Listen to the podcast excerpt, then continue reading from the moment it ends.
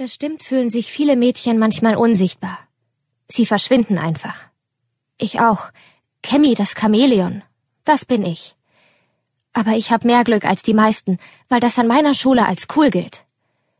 Ich gehe nämlich auf eine Schule für Spione. Offiziell ist die Gallagher Akademie eine Schule für Genies, nicht Spione. Und wir können jede Karriere anstreben, die unserer außergewöhnlichen Ausbildung entspricht. Aber wenn eine Schule so etwas behauptet und einem dann Dinge wie Verschlüsselung für Fortgeschrittene und 14 verschiedene Sprachen beibringt, ist das so, als wenn man uns sagt, Zucker sei ungesund und dann einen Cola-Automaten gleich neben dem Eingang der Schule aufstellt. Wir Gallagher Girls wissen sofort, was ein Lippenbekenntnis ist, wenn wir eins hören. Selbst meine Mutter verdreht die Augen, verbessert mich aber nicht, wenn ich die Akademie Spionageschule nenne. Und sie ist schließlich die Schulleiterin.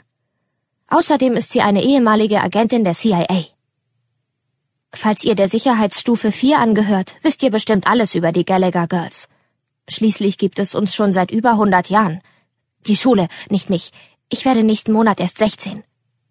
Ansonsten haltet ihr uns wahrscheinlich für ein Spionagemärchen und fahrt an unseren efeu bewachsenen Mauern vorbei, betrachtet unser herrliches Gebäude und den manikürten Rasen und vermutet wie alle anderen Leute, dass die Gallagher Akademie für außergewöhnliche junge Frauen nur ein versnobtes Internat für stinkreiche Mädchen ist, die sich langweilen und nicht wissen, wo sie sonst hingehen sollen.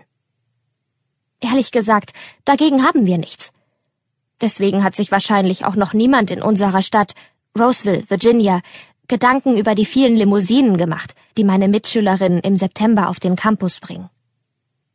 Ich glaube, unser Zimmer war vor langer Zeit mal eine Mansarde, es hat so tolle Dachgauben, merkwürdig geformte Fenster und viele kleine Ecken und Nischen, in denen ein Mädchen mit dem Rücken zur Wand sitzen und den trampelnden Füßen und hallokreischenden Stimmen lauschen kann, die am ersten Tag nach den Sommerferien ganz sicher in allen Internaten der Welt zu hören sind.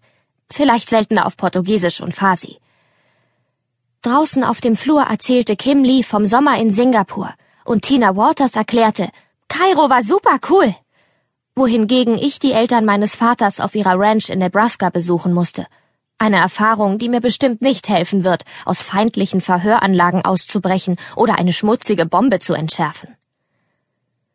Plötzlich hörte ich das unverkennbare Geräusch eines Koffers, der in eine Wand kracht. Ich spähte um die Ecke und sah Liz, die im Türrahmen posierte und versuchte, wie Miss Alabama auszusehen, aber eher einem Zahnstocher in Caprihose und Flipflops ähnelte einem sehr roten Zahnstocher. Sie lächelte und sagte, Hast du mich vermisst? Ich hatte sie wirklich vermisst, aber enorme Angst, sie zu umarmen. Was ist denn mit dir passiert? Liz verdrehte die Augen und meinte nur, Schlaf nie an einem Pool in Alabama ein. Sie hätte es besser wissen müssen. Schließlich sind wir doch praktisch alle Genies, und im Alter von neun Jahren erreichte Liz bei den Leistungstests der Drittklässler die besten Ergebnisse aller Zeiten. Die Regierung behält solche Sachen im Auge, weshalb ihre Eltern im Sommer vor der siebten Klasse von ein paar muskelbepackten Typen in dunklen Anzügen Besuch bekamen. Drei Monate später war Liz ein Gallagher Girl. Nur eben nicht von der Sorte, ich bringe einen Mann mit bloßen Händen um. Sollte ich jemals in geheimer Mission unterwegs sein, möchte ich Bex an meiner Seite haben und Liz mit einem Dutzend Computern. Um 18.30 Uhr auf die Minute genau hatten wir unsere Uniformen an, ließen unsere Hände über das glatte Mahagoniholz des Geländers gleiten und schritten die Treppe hinab, die sich anmutig bis zum Boden der Eingangshalle windet.